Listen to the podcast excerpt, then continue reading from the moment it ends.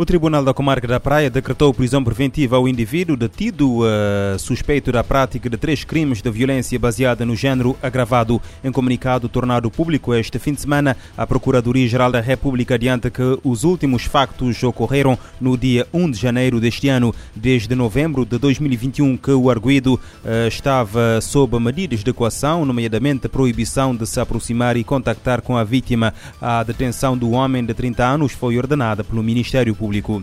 Cabo Verde registrou pelo menos 10 mortes eh, por Covid-19 eh, só no último fim de semana. Em São Vicente morreram 7 pessoas por complicações associadas à doença. O país ultrapassou os 54 mil casos positivos acumulados de Covid-19 e a pandemia da Covid-19 tem contribuído para índices eh, elevados de depressão entre profissionais de saúde da América Latina. Uma pesquisa liderada pela Organização Pan-Americana da Saúde mostra que os níveis de stress psicológico e até mesmo de pensamentos suicidas também estão altos.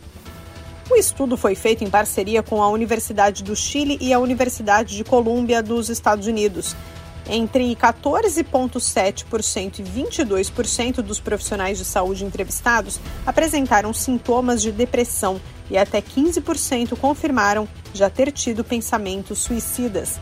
Segundo a OPAS, em alguns países o atendimento psicológico só estava ao alcance de apenas um terço dos profissionais que precisavam do serviço. Foram entrevistados mais de 14.500 médicos, enfermeiros e outros trabalhadores do setor em países como Argentina, Brasil, Chile e Colômbia. A OPAS lista vários fatores que afetaram a saúde mental dos profissionais. Necessidade de receber apoio emocional e financeiro, receio de infecção de familiares, conflitos com parentes de infectados e pessoas sob cuidados médicos e mudanças regulares nos turnos de trabalho. Um dos principais autores do estudo, pesquisador da Faculdade de Medicina da Universidade do Chile, Rubem Alvarado, declarou que a pandemia aumentou o estresse, a ansiedade e a depressão entre os profissionais de saúde, revelando ainda que os países não têm políticas específicas para proteger a saúde mental do grupo. Por isso, o estudo destaca ser urgente desenvolver este tipo de política e de ações. Da ONU News em Lisboa, lê da letra. Estudo alerta para altos níveis de depressão entre trabalhadores de saúde da América Latina. Em Moçambique, a governadora da província do Niassa, norte do país, lança um apelo para aumentar os apoios aos deslocados dos ataques terroristas. Judith Massagela garante estar a trabalhar para melhorar as condições da população. Até o momento, mais de 3 mil pessoas foram obrigadas a fugir das suas casas. Orfeu Lisboa, em Maputo. Com vários ataques registrados em novembro e dezembro do ano passado e que forçaram a mais de 3 mil pessoas a fugirem das suas casas, a governadora da província de Niassa, no norte de Moçambique, apela ao apoio a este grupo que se ressente da falta de quase tudo. E esta gente estará uh, dependente de nativos, porque não poderão praticar a sua produção, a sua produção para o consumo familiar. E vai acarretar do governo um esforço adicional para suprir as necessidades dessa população.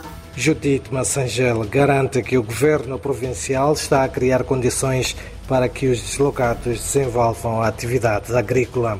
E para isso nós já estamos a prover semente para que eles consigam fazer no mínimo alguma coisa para seu sustento. Para já, com o aproximar da abertura do ano letivo escolar, marcado para o dia 31 deste mês, garante a governante em entrevista à estação de televisão privada STV que os alunos afetados pela insurgência armada no distrito de Mecula não irá perder o ano letivo de Maputo para a RFI Orfeu Lisboa. Os ataques terroristas já provocaram mais de 3 mil deslocados na província de Niassa, norte de Moçambique. A situação preocupa as autoridades governamentais ao nível da província, que admitem que são precisos mais apoios para suprir as necessidades das famílias. A erupção de um vulcão em Tonga, no Oceano Pacífico, espoletou um tsunami que afetou o Pacífico, do Japão ao Peru e aos Estados Unidos, tendo sido emitidos vários alertas na região durante o dia de sábado. O incidente no país insular não deixou feridos, porém uma pessoa está desaparecida. O chefe da ONU expressou preocupação. As Nações Unidas afirmam estar de prontidão para prestar ajuda. O secretário-geral da ONU, Antônio Guterres, lamentou os efeitos do tsunami em Tonga, causado pela erupção de um vulcão submarino próximo ao país insular no Pacífico Sul. Ele também expressou preocupação com os alertas que foram emitidos em outros locais, como Austrália, Nova Zelândia, Japão e Estados Unidos. O porta-voz das Nações Unidas afirmou que os escritórios da organização no Pacífico estão monitorando a situação e se mantêm em prontidão para oferecer suporte. Ele ainda agradeceu os países que ofereceram apoio.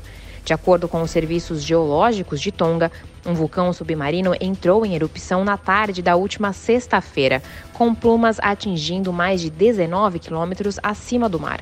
Uma nuvem de cinzas e vapor atingiu cerca de mais de 200 quilômetros de diâmetro. Imagens foram capturadas por satélite e compartilhadas por várias agências meteorológicas. De acordo com o Escritório das Nações Unidas para a Coordenação de Assuntos Humanitários, não há relatos de feridos ou mortos, mas um membro da Guarda Costeira está desaparecido. Da ONU News em Nova York, Mayra Lopes.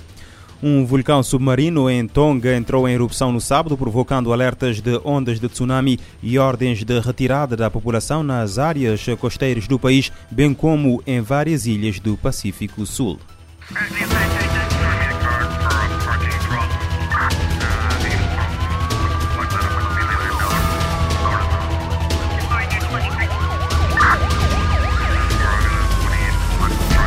Este programa está disponível em formato podcast no Spotify e em radiomorabeza.cv.